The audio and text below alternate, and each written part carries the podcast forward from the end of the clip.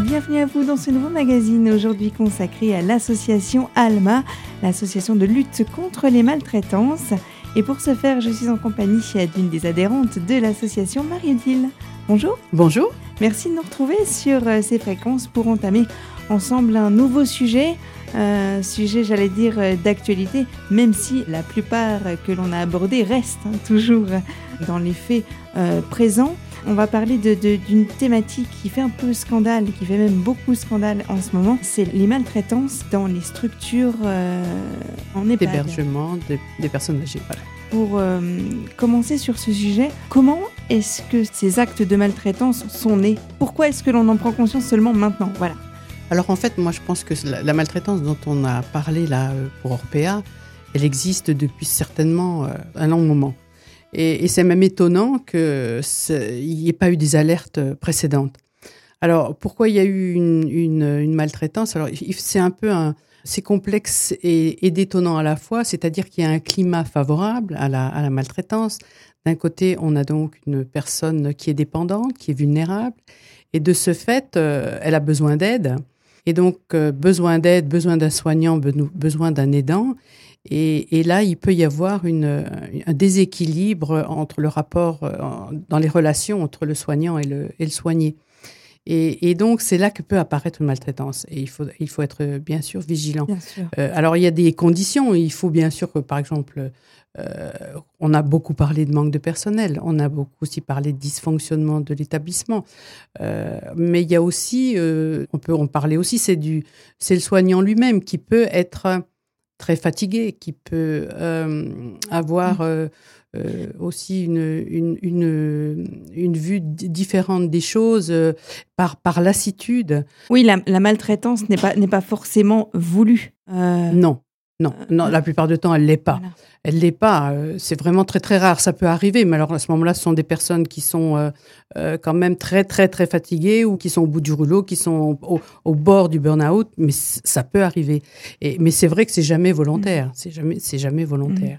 Mmh. vu que c'est un sujet d'actualité, est-ce qu'il y a quelques chiffres sur lesquels on peut se baser alors c'est vrai que le, fait que ce soit porté comme ça au niveau des médias euh, a provoqué un petit peu euh, le, dénouement de la, de la parole, euh, qui était jusque-là, ben, ma foi, certainement par peur, par pression, par beaucoup de facteurs, par représailles, par, peur des représailles.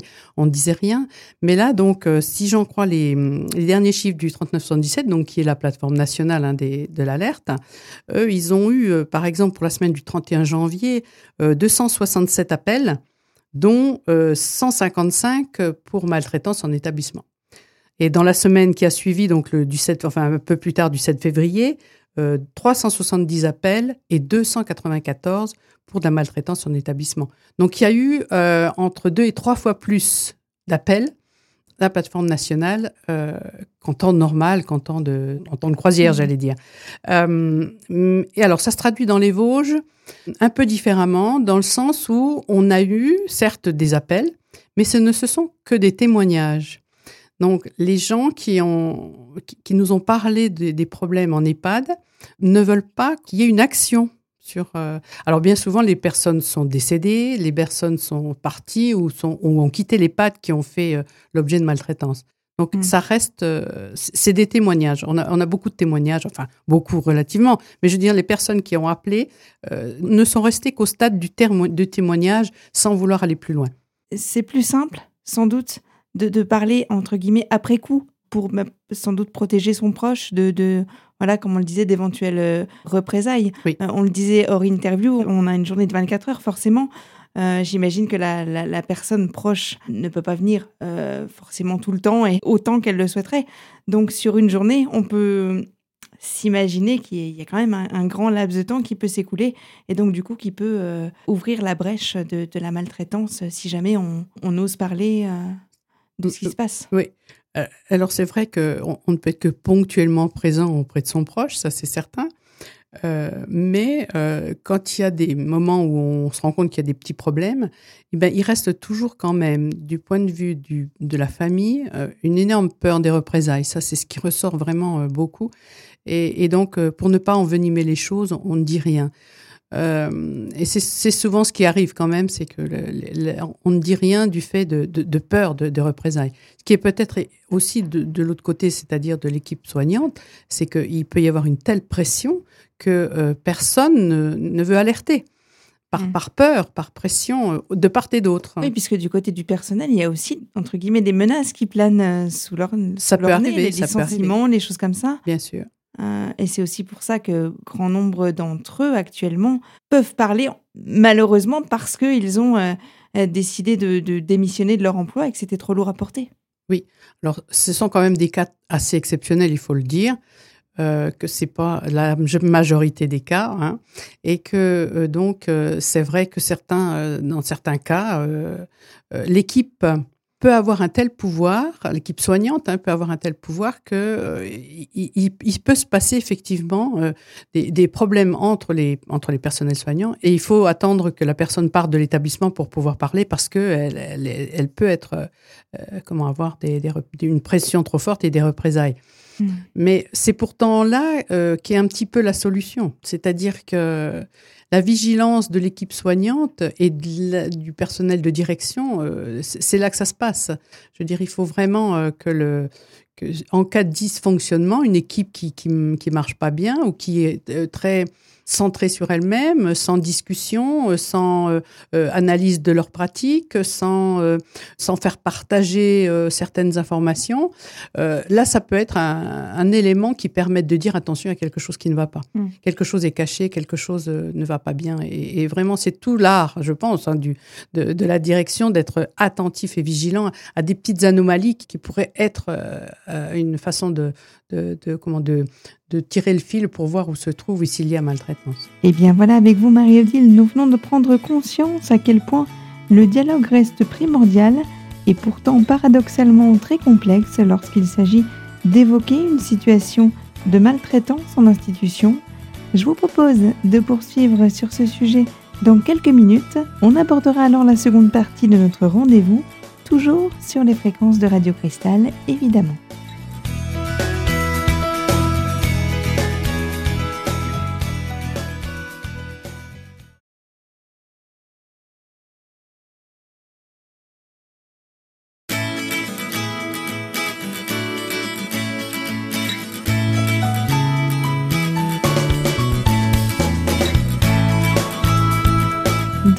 Sur les antennes de votre radio locale pour la seconde partie de notre magazine consacré aujourd'hui à l'ALMA, l'association Allo Maltraitance. Je suis toujours en compagnie de Marie-Odile pour évoquer un sujet d'actualité, les maltraitances en institution et plus particulièrement celui qui a enflammé il y a peu les médias, le scandale Orpea. Alors l'une de mes questions Marie-Odile est la suivante. Le manque de présence des dirigeants de ces structures sur le terrain peut-il aussi sans doute expliquer que l'on arrive à ces situations dramatiques? C'est vrai, mais d'où la cohésion de l'équipe qui doit être, je dirais, du directeur au, cuisinier.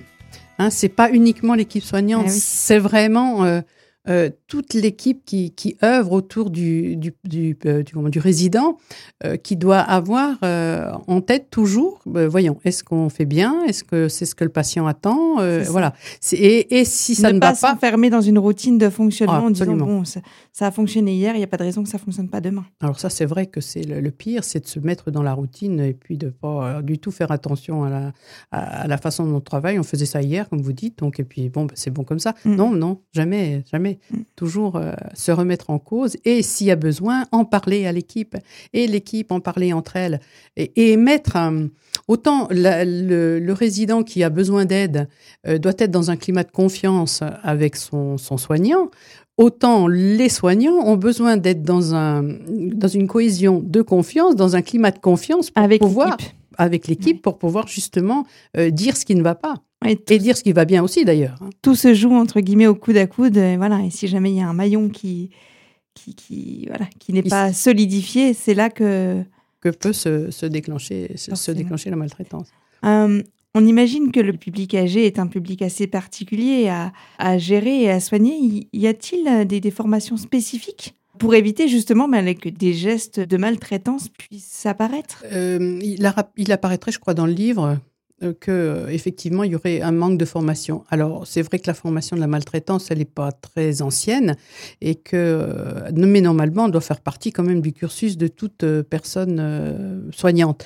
Alors pour ce qui est des problèmes des personnes âgées, des problèmes cognitifs, des maladies cognitives, qui là il faut vraiment avoir une situation euh, adaptée euh, à la personne qui, elle, elle a des réactions inattendues euh, vis-à-vis de ce qu'on peut lui proposer. Donc, il faut être vigilant là-dessus. Et, mais c'est vrai que la, formation doit être faite. Elle doit, chacun doit avoir reçu une formation spécifique pour pouvoir aider les personnes qui en ont besoin et les faire vivre dignement dans, une, dans un EHPAD. Ça, ça fait partie du, du packaging de, base. Quoi, de, un soignant doit être formé et ça, c'est le, le BABA. Si ça n'est pas, c'est-à-dire si on a employé des des personnels soignants qui n'ont pas de formation, là, c'est, je dirais que c'est une faute grave. Mhm. On parlait hors interview des, conditions qui peuvent mener à, la maltraitance. Alors, entre les très très longues journées de travail qui sont demandées aux salariés et puis l'environnement assez spécial dans lequel elles exercent, tout cela peut aussi amener à des, failles, des, problèmes euh, de soins dans ce niveau-là.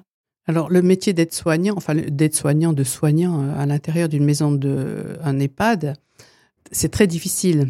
Euh, on a remarqué qu'il y avait autant d'arrêts de maladie euh, dans le personnel soignant que dans le BTP. Le métier est très difficile, il est très physique.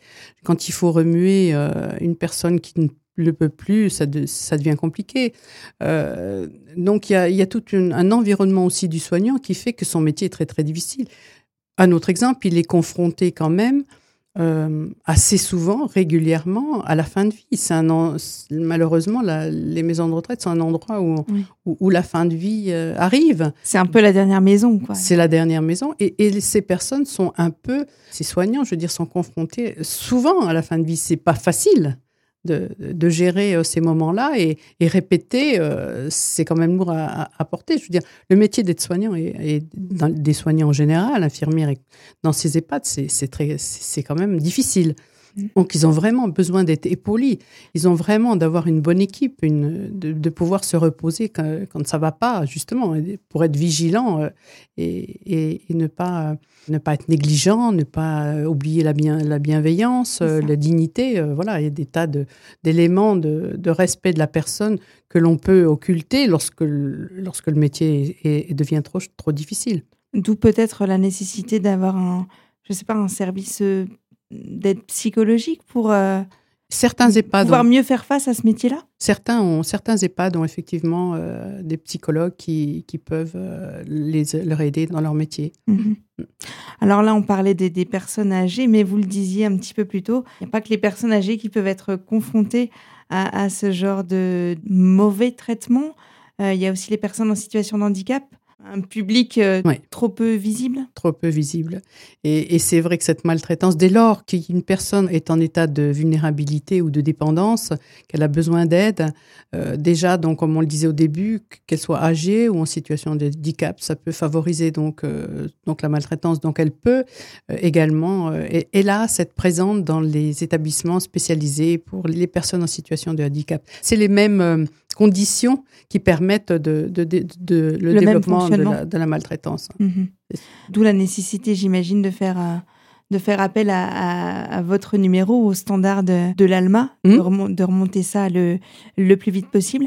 La prise en charge pour ces maltraitances-là reste la même que euh, lorsque l'on parle de maltraitance au sein d'un foyer C'est les mêmes, euh, les mêmes conditions, le même délai de traitement Ou est-ce que du coup alors, c'est euh, peut-être plus long euh, vu que la structure est plus importante? Non, non, on peut pas dire que ce soit plus long. La, structure, enfin, quand, un problème se, se, se, manifeste au niveau d'un établissement, donc les, les, autorités qui sont euh, compétentes pour aller faire un tour et voir ce qui s'y passe sont l'ARS et le conseil départemental, qui sont donc alertés et qui donc normalement ont un, un, comment, un devoir de visite de ces établissements. Je crois que c'est euh, tous les deux ou trois ans. Euh, oui, ça doit être à peu près ce rythme-là. Et, et, donc, euh, c'est eux qui sont un petit peu chargés de, de, voir ce qui ne va pas en plus, bien sûr, de l'équipe dirigeante, euh, de l'établissement qui est à même de voir ce qui ne va ou ce qui ne va pas. Mais, disons, en cas de problème de, et qu'il n'y ait pas de, solution dans l'équipe, c'est l'ARS et le conseil départemental qui sont là compétents. Mmh. Et ces visites-là se font euh, de façon non programmée? Normalement, elles se font de non, non programmées. Elles doivent être... Euh, tout à fait, comment je veux dire, ne sont pas prévues. Et, Histoire de se rendre compte de la réalité du terrain et de pas de pas cacher les choses.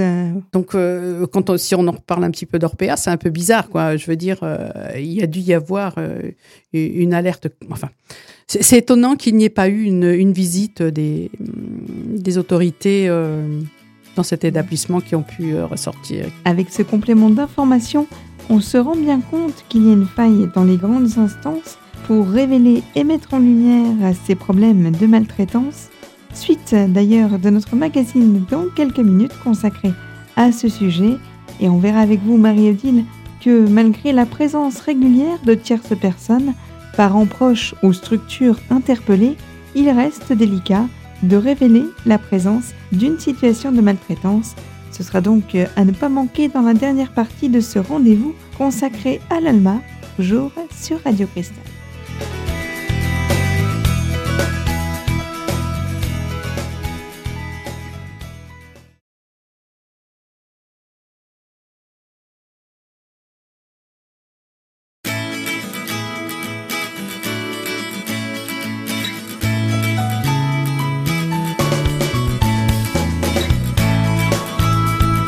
Bienvenue à vous si vous nous rejoignez à cet instant sur les antennes de Radio Cristal.